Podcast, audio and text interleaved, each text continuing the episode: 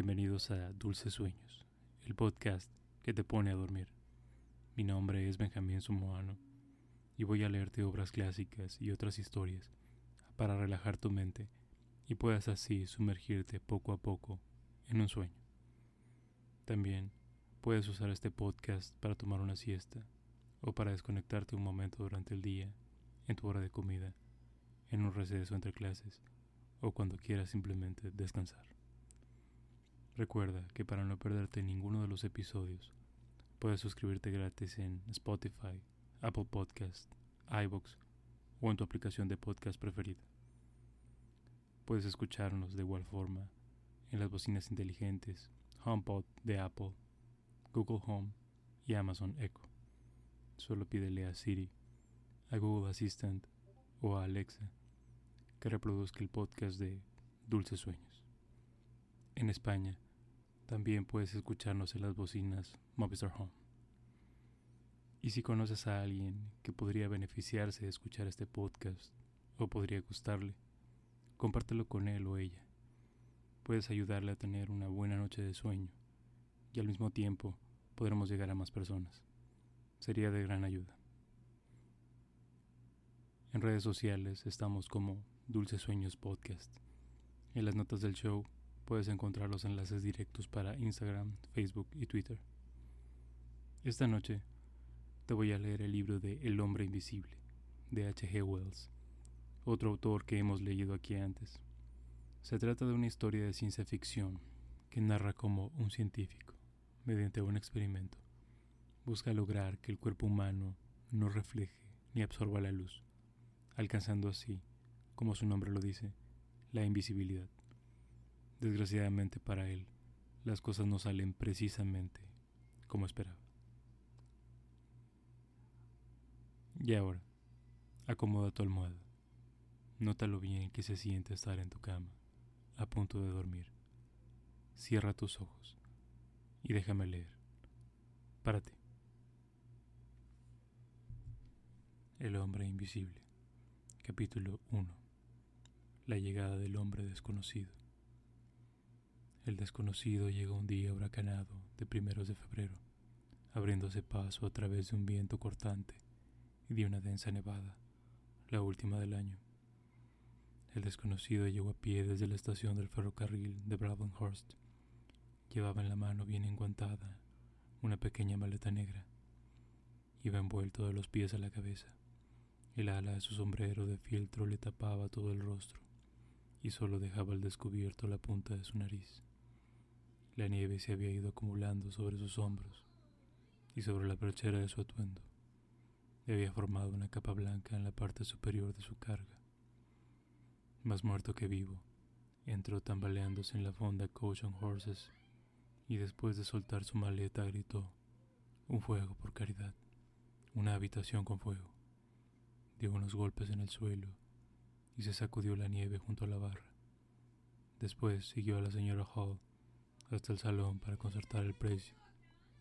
Sin más presentaciones, una rápida conformidad y un par de soberanos sobre la mesa, se alojó en la posada. La señora Hall encendió el fuego, le dejó solo y se fue a prepararle algo de comer. Que un cliente se quedara en, invierno en Iping era mucha suerte, y aún más si no era de esos que regatean. Estaba dispuesta a no desaprovechar su buena fortuna. Tan pronto como el bacon estuvo casi preparado, y cuando había convencido a Millie la criada, con unas cuantas expresiones escogidas con destreza, llevó el mantel, los platos, los vasos al salón, y se dispuso a poner la mesa con gran esmero. La señora Hall se sorprendió al ver que el visitante todavía seguía con el abrigo y el sombrero, a pesar de que el fuego ardía con fuerza.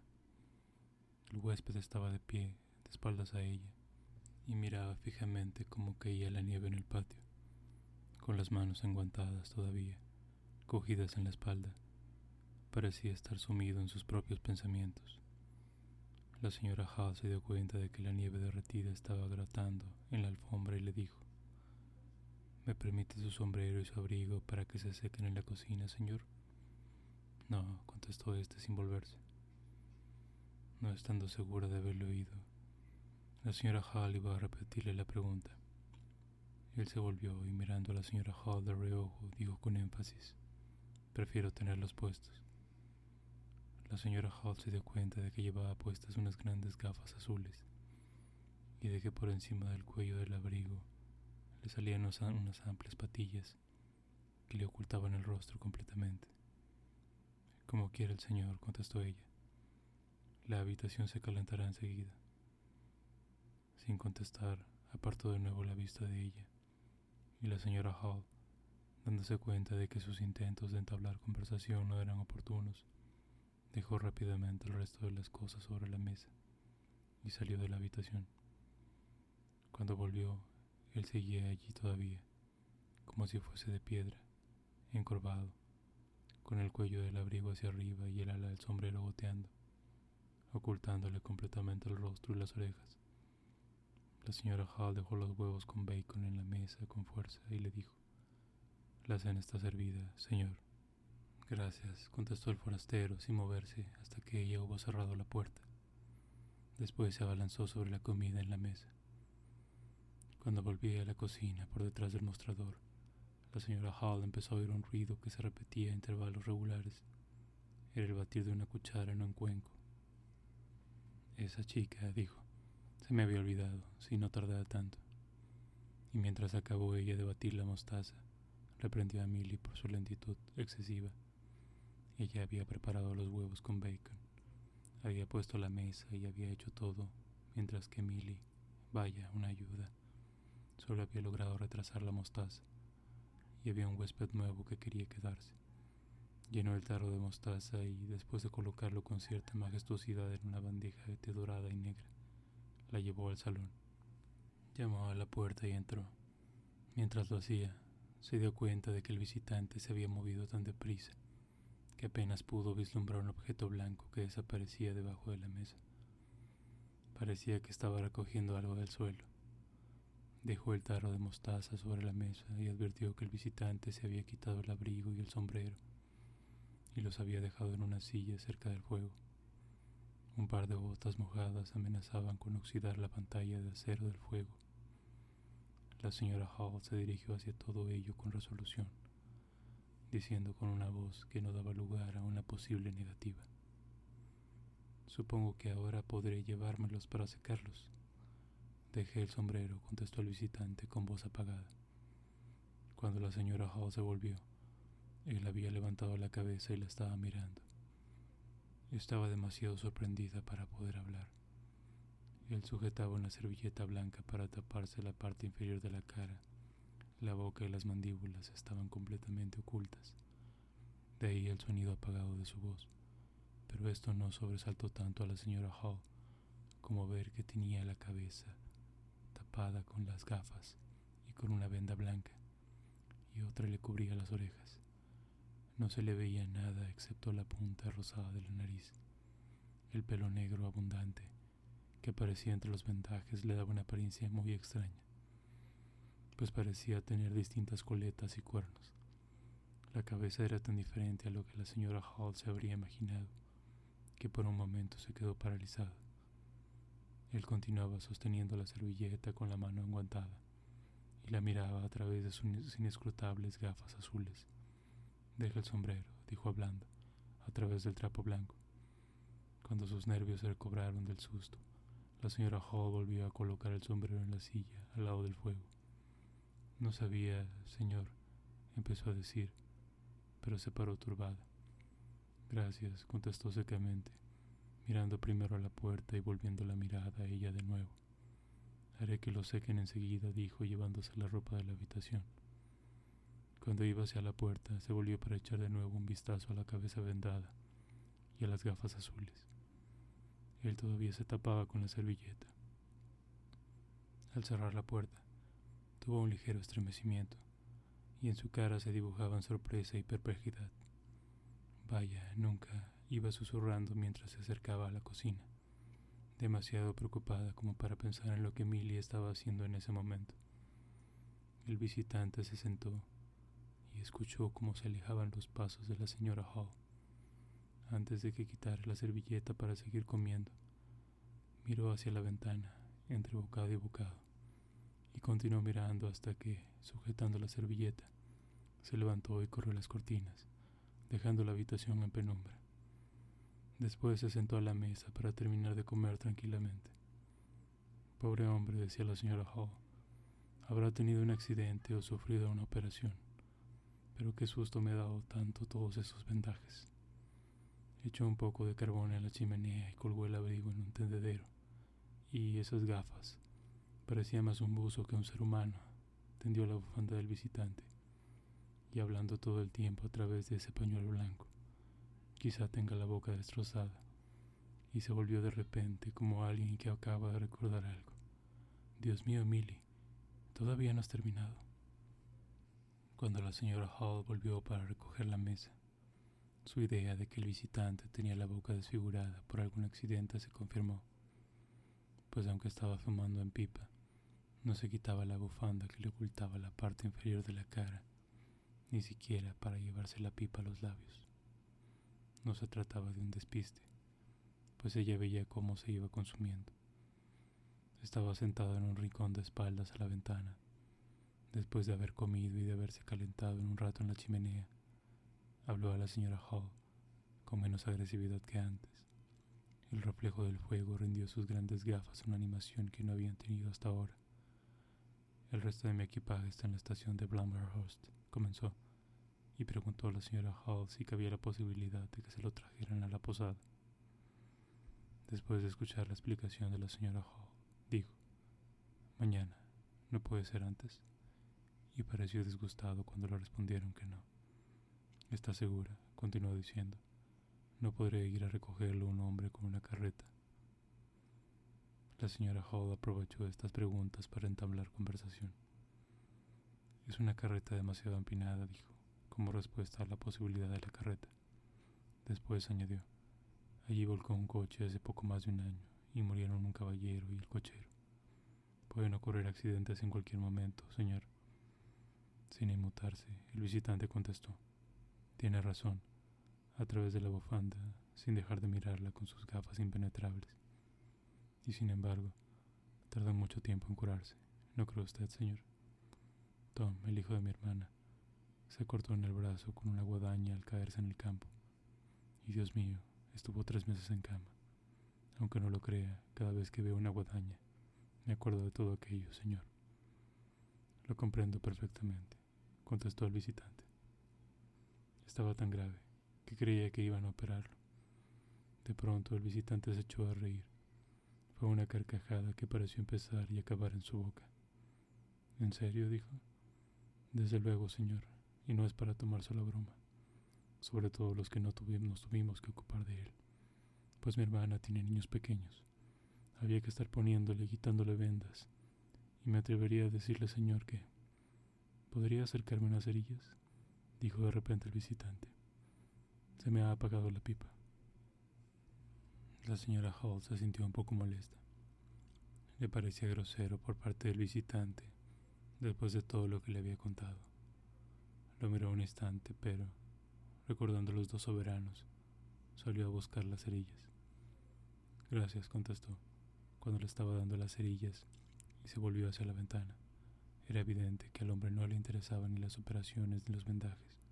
Después de todo, ella no había querido insinuar nada, pero aquel rechazo había conseguido irritarla, y Milly sufriría las consecuencias aquella tarde. El forastero se quedó en el salón hasta las cuatro, sin permitir que nadie entrase en la habitación. Durante la mayor parte del tiempo estuvo quieto, fumando junto al fuego, dormitando quizá. En un par de ocasiones pudo oírse cómo removía las brasas, y por espacio de cinco minutos se oyó cómo caminaba por la habitación. Parecía que hablaba solo. Después se oyó como crujía el sillón. Se había vuelto a sentar. Capítulo 2. Las primeras impresiones del señor Teddy Humphrey. Eran las cuatro de la tarde. Estaba oscureciendo y la señora Hall hacía copio de valor para entrar en la habitación y preguntarle al visitante si le apetecía tomar una taza de té.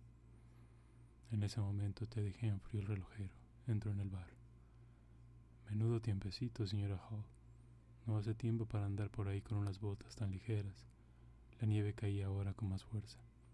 La señora Hall asintió. Se dio cuenta de que el relojero traía su caja de herramientas y se le ocurrió una idea. A propósito, señor Teddy, dijo, me gustaría que echara un vistazo al viejo reloj del salón. Funciona bien, pero la aguja siempre señala las seis.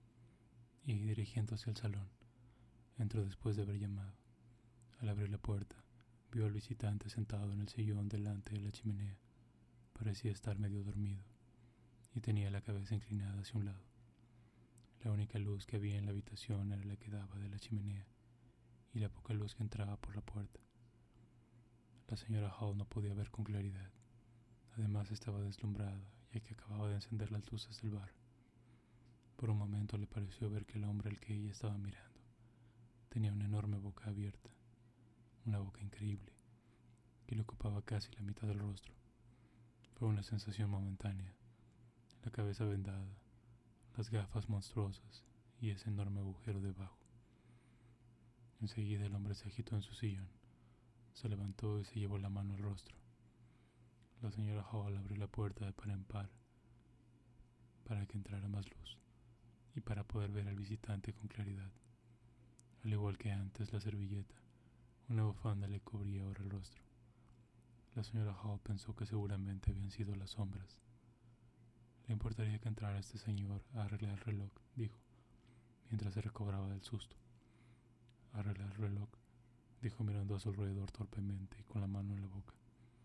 No faltaría más, continuó, esta vez haciendo un esfuerzo por despertarse. La señora Hall salió para buscar una lámpara, y el visitante hizo ademán de querer estirarse. A volver la señora Hall con la luz al salón, el señor Teddy Humphrey dio un respingo al verse enfrente de aquel hombre recubierto de vendajes.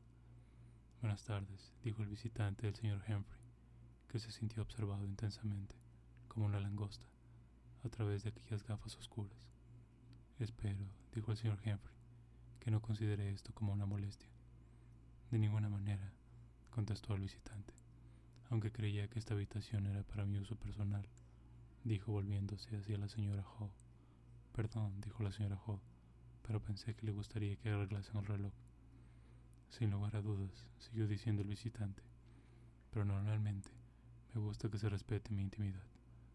Sin embargo, me agrada que hayan venido a arreglar el reloj al observar cierta vacilación en el comportamiento del señor Humphrey. Me agrada mucho. El visitante se volvió y, dando la espalda a la chimenea, cruzó las manos en la espalda y dijo, Ah, cuando el reloj esté arreglado, me gustaría tomar una taza de té, pero repito, cuando terminen de arreglar el reloj. La señora Hall se disponía a salir. No había hecho ningún intento de entablar conversación con el visitante, por miedo a quedar en ridículo ante el señor Humphrey cuando oyó que el forastero le preguntaba si había averiguado algo más sobre su equipaje. Ella dijo que había hablado del asunto con el cartero y que un porteador se lo iba a traer por la mañana temprano. ¿Está segura de que es lo más rápido? ¿De que no puede ser antes? preguntó él. Con frialdad, la señora Hall le contestó que estaba segura. Debería explicar ahora, añadió el forastero, lo que antes no pude por el frío y el cansancio. Soy un científico, de verdad, repuso la señora Hall, impresionada. Y en mi equipaje tengo distintos aparatos y accesorios muy importantes. No cabe duda de que lo serán, señor, dijo la señora Hall. Comprender ahora la prisa que tengo por reanudar mis investigaciones. Claro, señor. Las razones que me han traído a Pink, prosiguió con cierta intención, fueron el deseo de soledad. No me gusta que nadie me moleste mientras estoy trabajando. Además, un accidente lo suponía, dijo la señora Hall. Necesito tranquilidad. Tengo los ojos tan débiles que debo encerrarme a oscuras durante horas. En esos momentos me gustaría que comprendiera que una mínima molestia, como por ejemplo el que alguien entre de pronto en la habitación, me produciría un gran disgusto. Claro, señor, dijo la señora Hall. Y si me permite preguntarle, creo que eso es todo acabó el forastero, indicando que en ese momento debía finalizar la conversación. La señora Hall entonces se guardó la pregunta y su simpatía para mejor ocasión. Una vez que la señora Hall salió de la habitación, el forastero se quedó de pie, inmóvil, enfrente de la chimenea, mirando airadamente, según el señor Humphrey, cómo éste arreglaba el reloj. El señor Henry quitó las manecillas, la esfera y algunas piezas al reloj e intentaba hacerlo de la forma más lenta posible. Trabajaba manteniendo la lámpara cerca de él, de manera que la pantalla verde le arrojaba distintos reflejos sobre las manos, así como sobre el marco y las ruedecillas, dejando el resto de la habitación en penumbra. Cuando levantaba la vista, parecía ver pequeñas motas de colores, de naturaleza curiosa. Se había extendido en su trabajo con la idea de retrasar su marcha y así entablar conversación con el forastero. Pero el forastero se quedó allí de pie y quieto, tan quieto que estaba empezando a poner nervioso al señor Humphrey.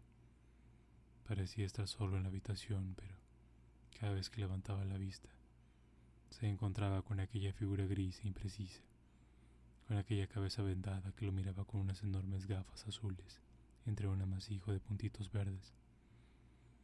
A Humphrey le parecía todo muy misterioso. Durante unos segundos se observaron mutuamente, hasta que Humphrey bajó la mirada. Qué incómodo se encontraba. Le habría gustado decir algo. ¿Qué tal si le comentaba algo sobre el frío excesivo que estaba haciendo para esa época del año? Levantó de nuevo la vista, como si quisiera lanzarle un primer disparo. Está haciendo un tiempo, comenzó. ¿Por qué no termina de una vez y se marcha? le contestó aquella figura rígida, sumida en una rabia que apenas podía dominar. Solo tiene que colocar la manecilla de las horas en su eje. No crea que me está engañando. Desde luego, señor, enseguida termino. Y cuando el señor Henry acabó su trabajo, se marchó. Lo hizo muy indignado. Maldita sea, se decía mientras atravesaba el pueblo torpemente, ya que la nieve se estaba derritiendo. Uno necesita su tiempo para arreglar un reloj. Y seguía diciendo, ¿acaso no se le puede mirar a la cara? Parece ser que no. Si la policía lo estuviera buscando, no podría estar más lleno de vendajes.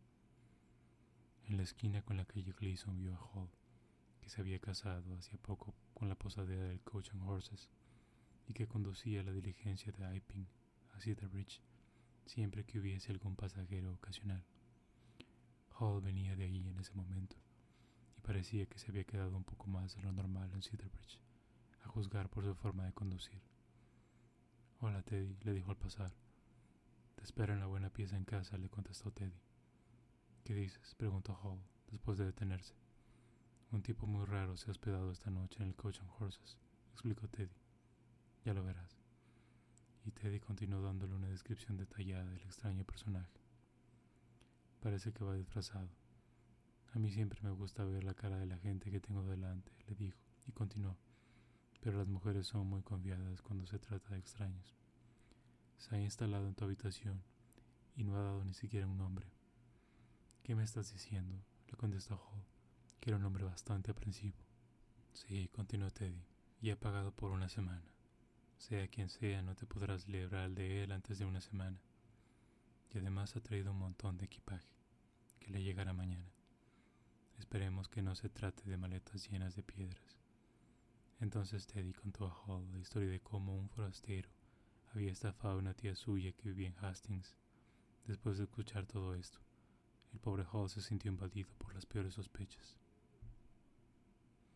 Vamos, levanta, vieja yegua, dijo. Creo que tengo que enterarme de lo que ocurre. Teddy siguió su camino mucho más tranquilo, después de haberse quitado ese peso de encima. Cuando Hall llegó a la posada, en lugar de enterarse de lo que ocurría, lo que recibió fue una reprimenda de su mujer por haberse detenido tanto tiempo en Slitherbridge, y sus tímidas preguntas sobre el forastero fueron contestadas de forma rápida y cortante.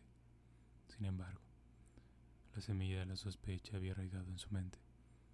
Vosotras las mujeres no sabéis nada, dijo el señor Hall, resuelto a averiguar algo más sobre la personalidad del huésped en la primera ocasión que se le presentara, y después de que el forastero sobre las nueve y media, se hubiese ido a la cama. El señor Hall se dirigió al salón y estuvo mirando los muebles de su esposa uno por uno, y se paró a observar una pequeña operación matemática que el forastero había dejado. Cuando se retiró a dormir, dio instrucciones a la señora Hall de inspeccionar el equipaje del forastero cuando llegase el día siguiente. Ocúpate de tus asuntos, le contestó la señora Hall, que yo me ocuparé de los míos estaba dispuesta a contradecir a su marido, porque el forastero era decididamente un hombre muy extraño, y ella tampoco estaba muy tranquila. A medianoche se despertó, soñando con enormes cabezas blancas como nabos, con larguísimos cuellos e inmensos ojos azules, pero, como era una mujer sensata, no sucumbió al miedo y se dio la vuelta para seguir durmiendo. Capítulo 3 Las mil y una botellas Así fue como llegó a Aipin, como caído del cielo, aquel extraño personaje, un 9 de febrero, cuando comenzaba el deshielo. Su equipaje llegó al día siguiente, y era un equipaje que llamaba la atención. Había un par de baúles, como los de cualquier hombre corriente, pero además había una caja llena de libros, de grandes libros, algunos con una escritura ininteligible, y más de una docena de distintas cajas y cajones embalados en paja, que contenían botellas, como pudo comprobar el señor Hall, quien, por curiosidad, estuvo removiendo entre la paja. El forastero, envuelto en su sombrero, abrigo, guantes y en una especie de capa, salió impaciente al encuentro de la carreta del señor Fahrenheit, mientras el señor Hall estaba charlando con él y se disponía a ayudarle a descargar todo aquello. Al salir, no se dio cuenta de que el señor Fahrenheit tenía un perro, que en ese momento estaba olfateando las piernas al señor Hall. Dense prisa con las cajas, dijo. He estado esperando demasiado tiempo. Dicho esto, Bajó los escalones y se dirigió a la parte trasera de la carreta con la demanda de coger uno de los paquetes más pequeños.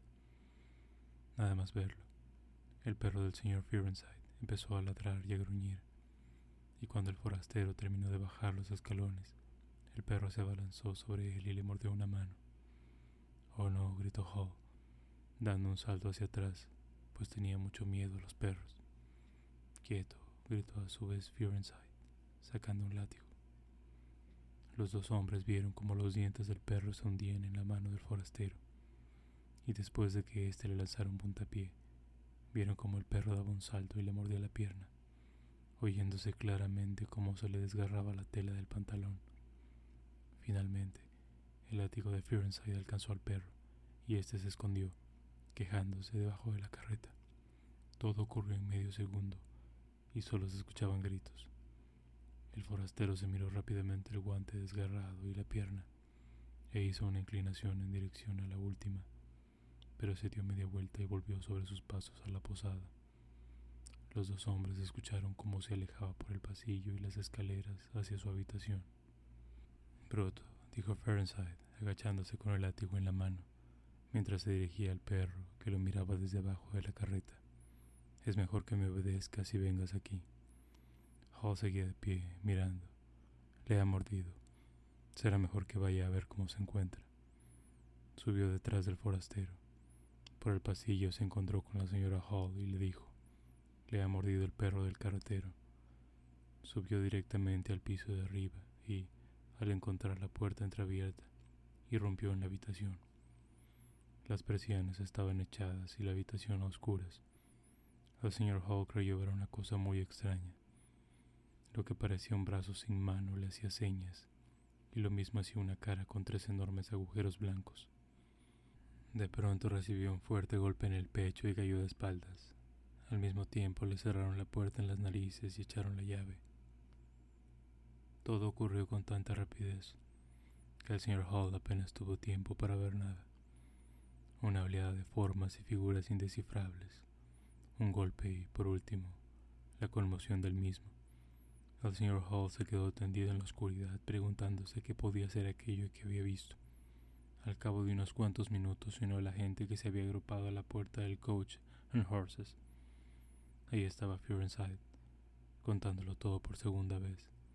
La señora Hall le decía que su perro no tenía derecho alguno a morder a sus huéspedes. Hoxter, el tendero de enfrente, no entendía nada de lo que ocurría, y Sandy Walters, el herrero, exponía sus propias opiniones sobre los hechos acaecidos. Había también un grupo de mujeres y niños que no dejaban de decir tonterías. A mí no me hubiera mordido, seguro. No está bien tener ese tipo de perro. ¿Y entonces por qué le mordió? Al señor Hall, que escuchaba todo y miraba desde los escalones, Le parecía increíble que algo tan extraordinario le hubiera ocurrido en el piso de arriba. Además, tenía un vocabulario demasiado limitado como para poder relatar todas sus impresiones.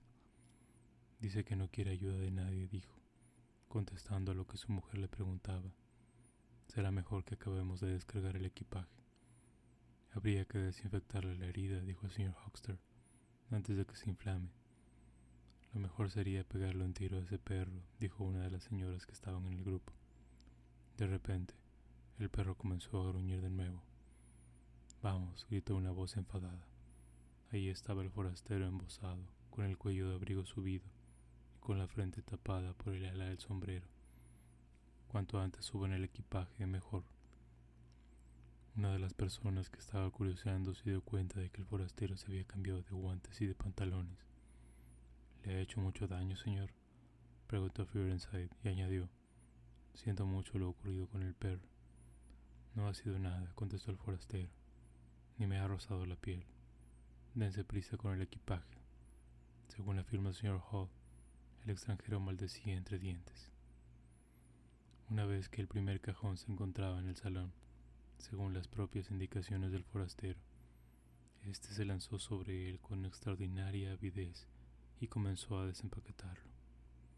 Según iba quitando la paja, sin tener en consideración la alfombra de la señora Hall, empezó a sacar distintas botellas del cajón, frascos pequeños que contenían polvos, botellas pequeñas y delgadas con líquidos blancos y de color, botellas alargadas de color azul con la etiqueta de veneno, botellas de panza redonda y cuello largo, botellas grandes, unas blancas y otras verdes, botellas con tapones de cristal y etiquetas blanquecinas, botellas taponadas con corcho, con tapones de madera, botellas de vino, botellas de aceite, y las iba colocando en fila en cualquier sitio sobre la cómoda, en la chimenea, en la mesa que había dejado la ventana, en el suelo, en la librería, en la farmacia de Brahmhurst. No había ni la mitad de las botellas que había allí. Era todo un espectáculo. Uno tras otro todos los cajones estaban llenos de botellas. Y cuando los seis cajones estuvieron vacíos, la mesa quedó cubierta de paja.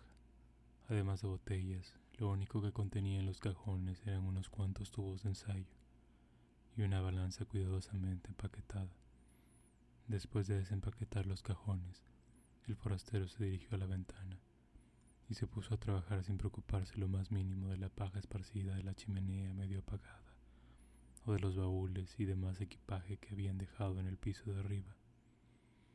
Cuando la señora Hall le subió la comida, estaba tan absorto en su trabajo, echando gotitas de las botellas en los tubos de ensayo, que no se dio cuenta de su presencia hasta que no había barrido los montones de paja y puesto la bandeja sobre la mesa, quizá con cierto enfado, debido al estado en que había quedado al suelo. Entonces volvió la cabeza y al verla, la llevó inmediatamente a su posición anterior. Pero la señora Hall se había dado cuenta de que no llevaba las gafas puestas.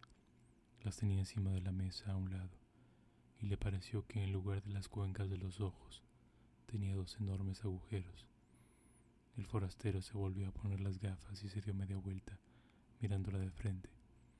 Iba a quejarse de la paja que había quedado en el suelo, pero él se le anticipó. Me gustaría que no entrara en la habitación sin llamar antes, le dijo en un tono de exasperación característico suyo.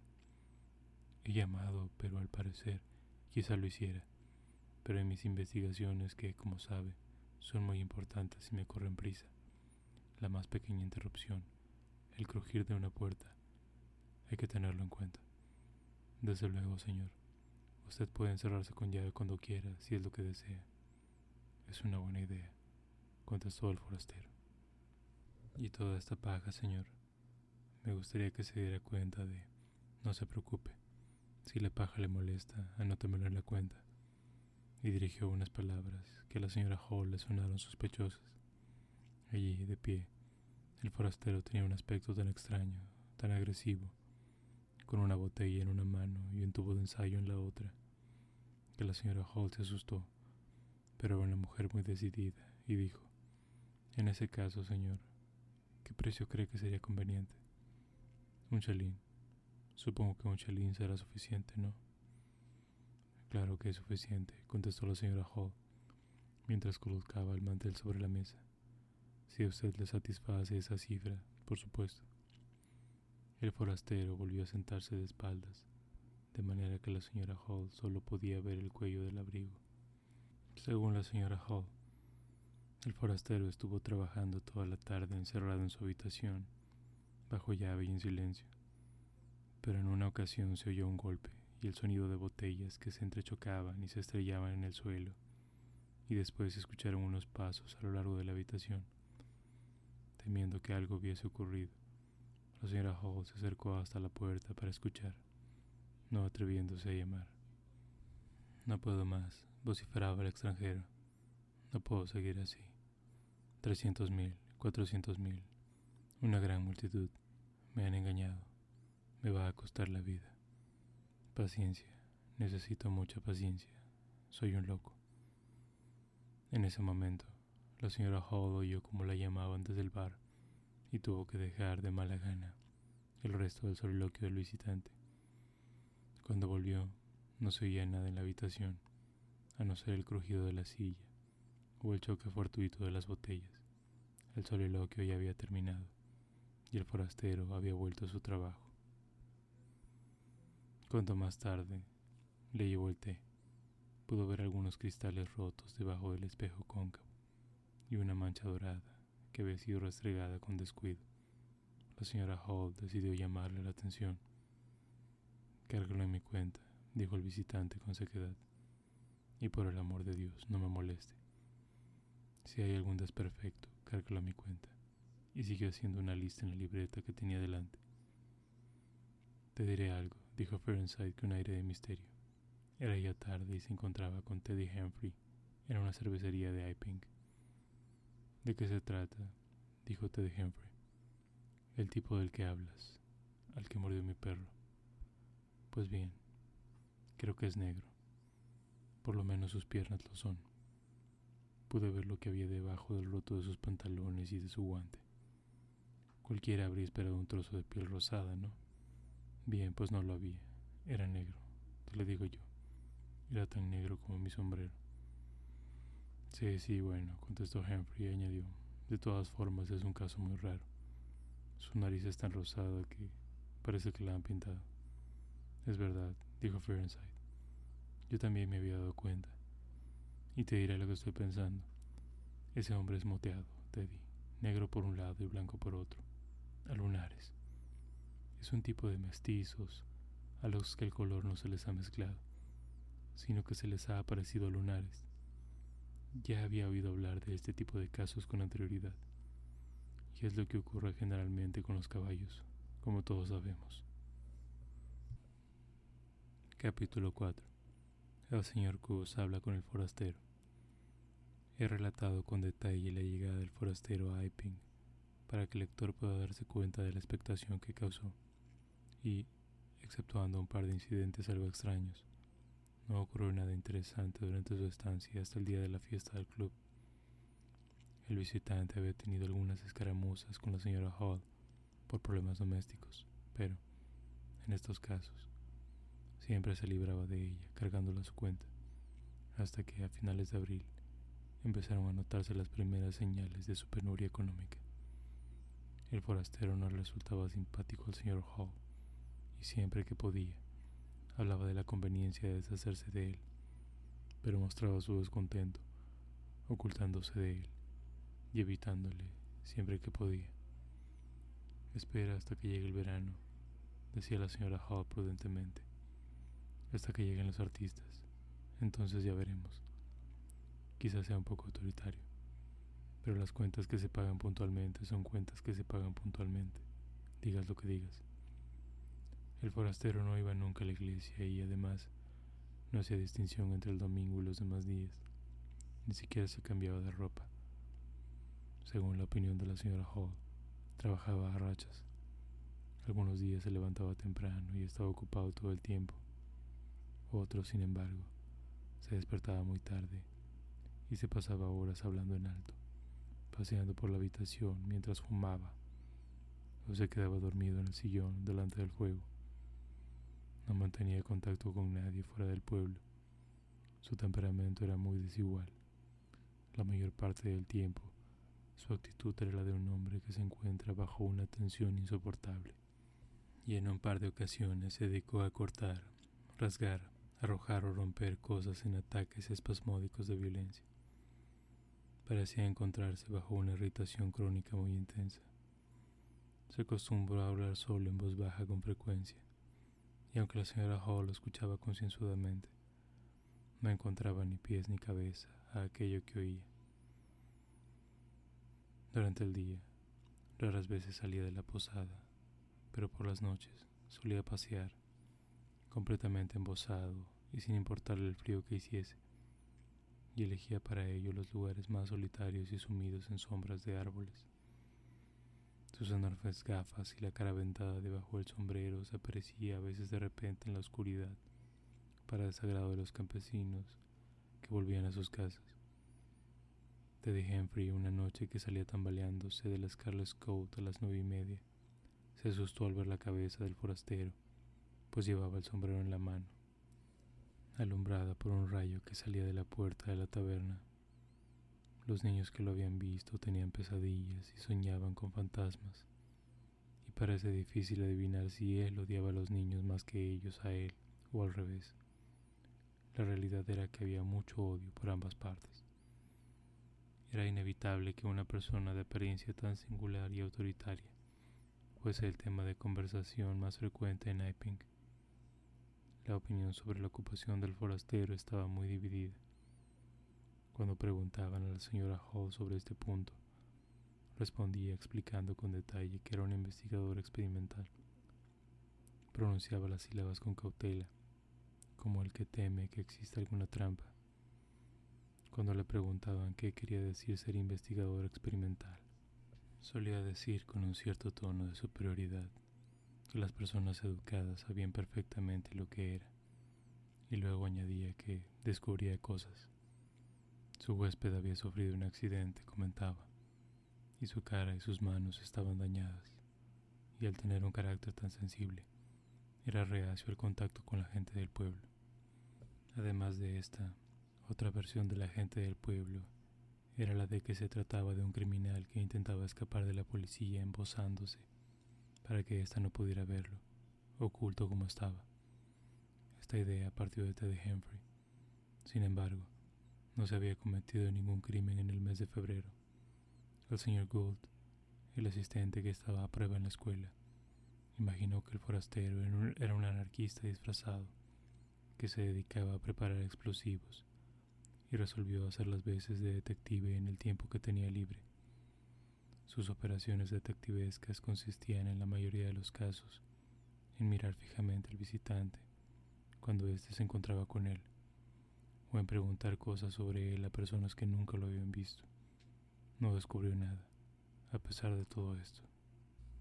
Otro grupo era de la opinión del señor Fearenside, aceptando la versión de que tenía el cuerpo moteado, u otra versión con algunas modificaciones. Por ejemplo, así las Durgan le oyeron afirmar, si se dedicara a exhibirse en las ferias, no tardaría en hacer fortuna, y pecándote de teólogo comparó al forastero con el hombre que tenía un solo talento. Otro grupo lo explicaba todo diciendo que era un loco inofensivo.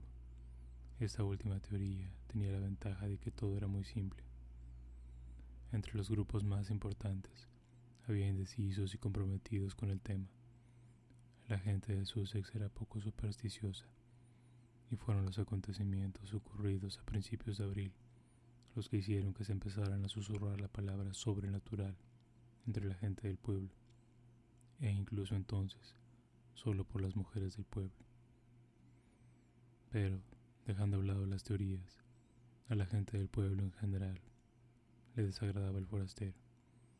Su irritabilidad, aunque hubiese sido comprensible para un intelectual de la ciudad, resultaba extraña y desconcertante para aquella gente tranquila de Sussex. Las raras gesticulaciones, la que le sorprendían de vez en cuando, los largos paseos al anochecer con los que se aparecía ante ellos en cualquier esquina, el trato inhumano ante cualquier intento de curiosar, el gusto por la oscuridad, que le llevaba a cerrar las puertas, a bajar las persianas y a apagar los candelabros y las lámparas. ¿Quién podía estar de acuerdo con todo ese tipo de cosas? Todos se apartaban. Cuando el forastero pasaba por el centro del pueblo cuando se había alejado, había algunos chistosos que se subían el cuello del abrigo y bajaban el ala del sombrero y caminaban nerviosamente tras él, imitando aquella personalidad oculta. Por aquel tiempo había una canción popular titulada El hombre fantasma. La señorita Stacher la cantó en la sala de conciertos de la escuela para ayudar a apagar las lámparas de la iglesia. Y después de aquello, cada vez que se reunían dos o tres campesinos y aparecía el forastero, se podían escuchar los dos primeros compases de la canción. Y los niños pequeños iban detrás de él y le gritaban fantasma. Y luego salían corriendo. La curiosidad devoraba a Cus, el boticario los vendajes atraían su interés profesional. Miraba con ojos recelosos las mil y una botellas. Durante los meses de abril y mayo había codiciado la oportunidad de hablar con el forastero. Y por fin, hacia Pentecostés, cuando ya no podía aguantar más, aprovechó la excusa de la elaboración de una lista de suscripción para pedir una enfermera para el pueblo y así hablar con el forastero. Se sorprendió cuando supo que la señora Hall no sabía el nombre del huésped.